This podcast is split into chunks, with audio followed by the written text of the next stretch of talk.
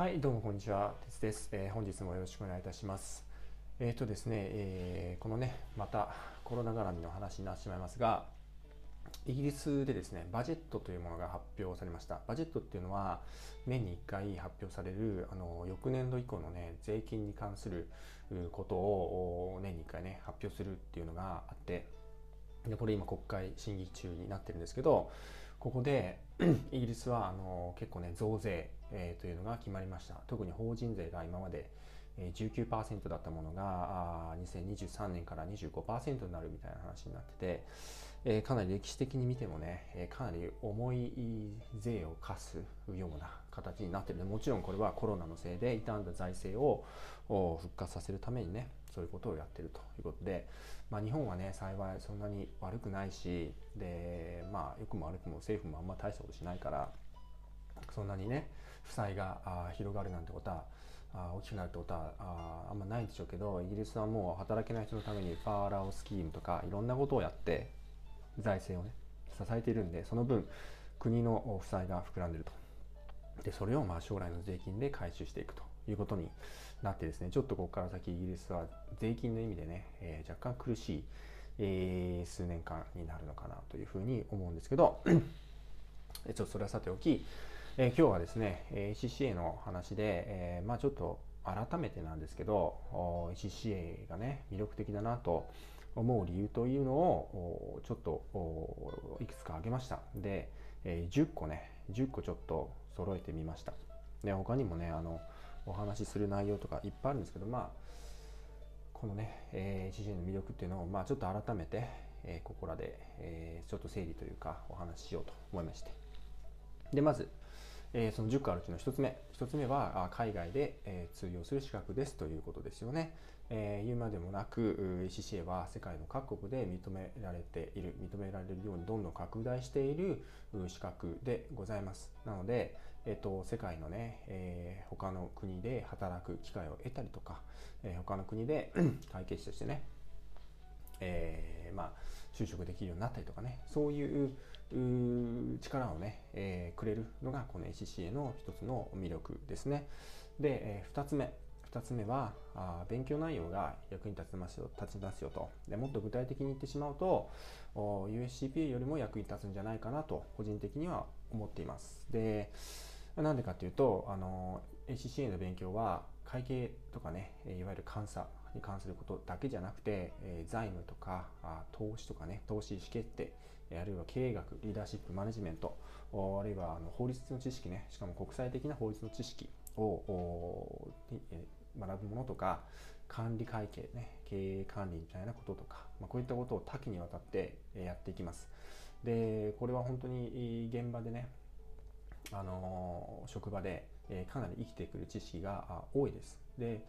USCPA っていうのはね、えー、ともすると、まあ、アメリカのね特殊な税法を勉強したりアメリカの公会計っていうなんかガバガバメントとかで通用するような会計を勉強したりとか、えー、ちょっと使いにくいところがあ多いと思うんですけどこの CCA の勉強っていうのは割と汎用的に使える知識が多いので、えー、そこもですね、えー、魅力だなというふうに思うわけですね。で3つ目、えー、英語力英語力が抜群に伸びるということですね。えっと、ICC の試験というのは最初の頃は選択問題です。でそれがだんだんこう選択問題の比重が減って記述が増えてってっていうふうにで最後はもうかなり記述の割合が増えるということでただその間の間にすごい量の英語を読むことになりますしすごい量の英語に触れてすごい量アウトプットしていくことになるんで気が付くともういわゆる会計士に世界でね働く会計士になるのに十分な知識というものをまあ知らず知らずに得てるということになるんですよね。えー、そこが非常に魅力ですで。しかもだんだんと階段が上がっていくっていうのも一つの魅力で、えー、最初英語がそんなに得意じゃない人も徐々に徐々にレベルを上げていけばいいので 英語力が、えーと、抜群に伸びるというふうに思いますね。しかもライティングのスキルっていうのも、まあ、ライティングってもそんなにね、麗しい文章を書く必要はないですが、あ説得力のあるね、論理的な通じやすい文章を書くっていうそういう能力も身につくということですね。で4つ目4つ目は科目合格でもすでに強みがあるよということですね。で CCA の試験というのは確かに科目数が多いんですけどあその代わりにですねあの何科目合格っていうのであのいわゆる履歴書に書くというのが、まあ、通常なんですよね。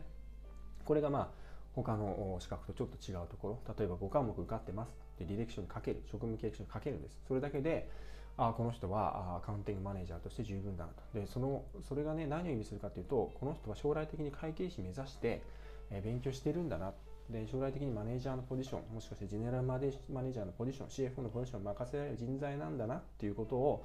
あの企業に見せられるわけですよね。私は要はモチベーションの高い将来性のある人材ですということを見せられるんですよ。だから科目合格してるだけでもすでに強いというふうに考えてもらっていいと思います。で5つ目。5つ目は合格の科目の執行期間というのが非常に長い。7年間。合格が7年間執行しないというここは非常に魅力的です、えー、ご存知の通り USCPA は1年半で執行してしまいます。これはもう結構しんどいです。それが理由に諦める人もいっぱいいます。私も受かりましたけど結構ギリギリの戦いですごい当時時間に余裕があって勉強に集中できたので受かりましたけど、えー、そうじゃないのであれば正直かなり苦しい。でその一点ですね。ACCA は7年間あるんで例えばね途中で、えー、お子さんが生まれましたとかあなんかあの大会にね出場したい。そこでどうしてもちょっとこの期間はそれに集中したいとかね、えー、お仕事が急に忙しいセクションになっちゃいましたでその間ちょっとブレイクを取るとかそういうこともできなくはないわけですよね。この ACCA は。それ諦める必要ないわけなんです。ちょっとブレイクしてまた後から進めればいいわけなんでこのね合格の執行期限が長いっていうのは結構かなり魅力的で、えー、忙しい方マイペースに、えー、勉強に取り組むことができる試験です。というのが、えー、5つ目でした。で6つ目。6つ目は IFAS ですね。IFAS の時代です。IFAS が世界で使われてきています。で日本の上場企業で海外の会計基準を採用している上場企業というのはほとんど IFAS です。US ギャップというのはもうごくわずかごくわずかついにトヨタも IFAS になったということですね。えー、なのでほとんどの会社は IFAS 使ってるんです。で皆さんがあなんかね就職を希望するようないい会社いい上場企業というのはまあまず間違いなく IFAS 使ってるわけです。だったら IFAS を勉強しようじゃないかと思うわけですね。例えばあのアカウンティング、ファイナンシャルレポーティングという科目があります。このこの科目はもう IFAS9 号、IFAS15 号、IFAS16 号、IFAS20 号、IFAS31 号、バーっともう IFAS をガンガンガンガン勉強していきます。これだけ IFAS 勉強すれば実務でも超役に立ちます。で、やっぱり実務で私もそうですけど、IFAS 分かるやついないのかっていうことにやっぱりなってきます。えー、特にね、国際的な仕事をすると、相手の国のね、えー、経理担当者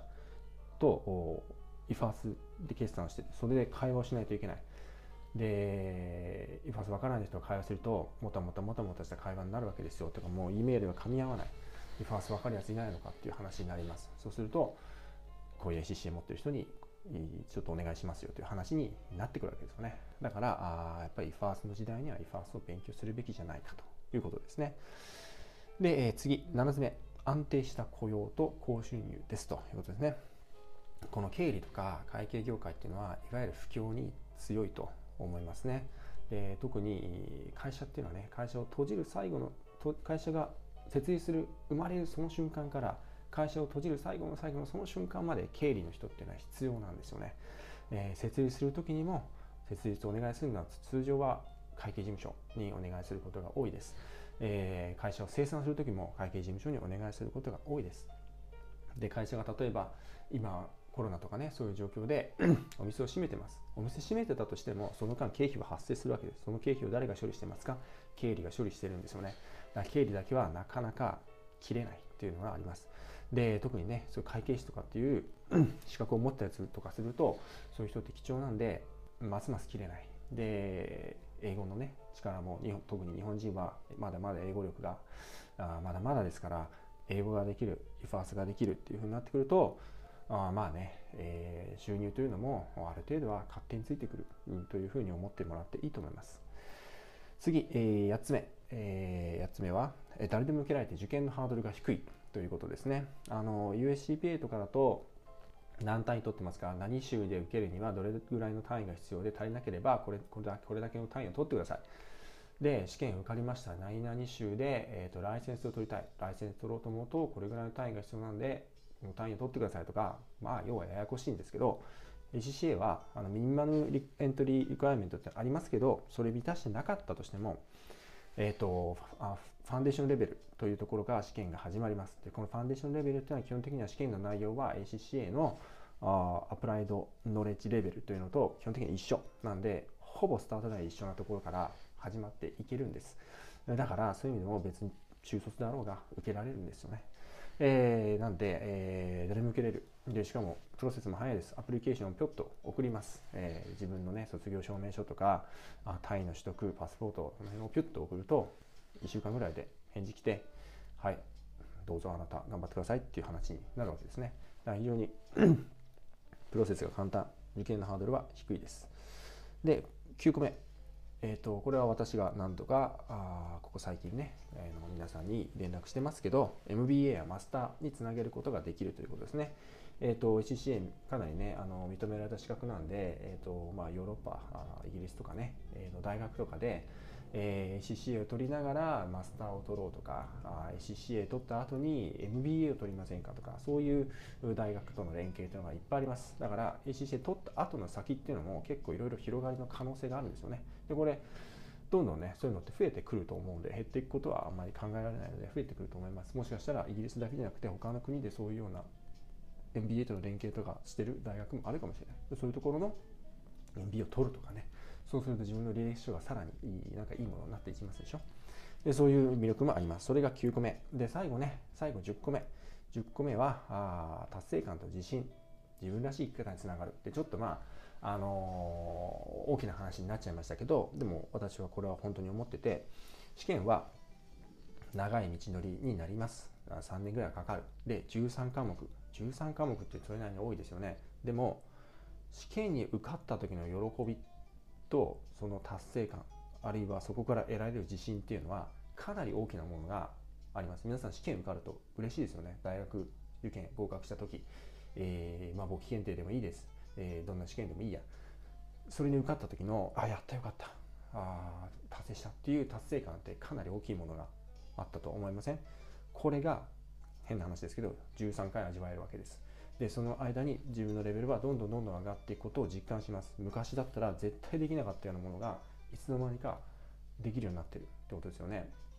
でこの過程で、えー、実務をねもし経理の実務をしている方とかあいるのであればその知識が実務に生きてくる可能性があるんでその IFAS の知識が実務であこの IFAS15 号ってあこういうことなのかこれ日本でも適用されてきたけどこれ IFAS15 号って僕勉強したから分かるなみたいなことに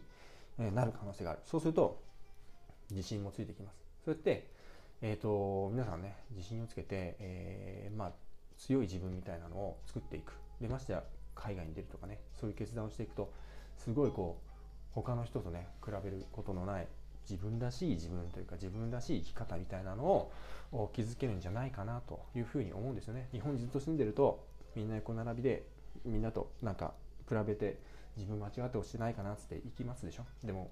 こっち海外見てみるとすぐ分かります。もうみんな兄弟やってます、まあ、それが悪い場合もあるんですけどそれは彼らが自分はそれでいいんだ。これは自分は自分でいいんだっていう生き方をしているわけですね。そういう環境に身を置く。そういうそうなれるだけのスキルと能力と経験を身につけていくことでもう自分らしくこれでいいじゃないかともうこの生き方でいいじゃないかということでやっていくとまあ、幸せに近づくんじゃないかなというふうに思うんですね。まあ、こんな感じでちょっと10個うん改めてね上げてみると結構簡単に10個上がったんでまあいろんなねやっぱメリットあるなというふうに思うんですね。で世界の ACC を勉強してる人あるいは ACC を取った人っていうのはこういう可能性をみんな 知ってるわけですよね。で勉強して資格取ってで海外のオポチュニティを目指して働いていくと。いうことをしていく。で、自分のね、貧しい国、パキスタン、インドから出て、えー、お金のある国、ドバイとかイギリスとかに、その ACCA とか、そういう資格を武器に、えー、出ていくわけですよ。仕事を探してね。で、そういうふうにして、えー、彼らは自分らしい生き方、サクセスストーリーを描いていくわけなんです。で日本はあ内需が豊かな国で、基本的には別に英語がなくても生きていけちゃうんです。ただ、ずっとそうではないんじゃないかなというふうに思いますよね。えー、これからの、まあ、高齢者の割合が増えてくるとかあどう考えたって海外の方の市場を狙っていかないといけないわけですよね。そうなってくるとそういう他のね、えー、国の人たちがやってるようなキャリアの築き方狙い方っていうのをしていくという視点を持っているべきなんじゃないのかなというふうに個人的には思うわけですね。でそういう貧しいねパキスタンとかインドの方々がそうやってできるわけだから日本人みたいな豊かな、ね、あのお金もある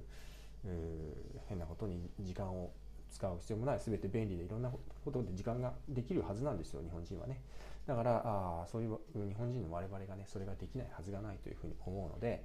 えー、ぜひね、えー、頑張っていきたいなと思いますんで、えー、もし何かね私にお手伝いできることがあれば、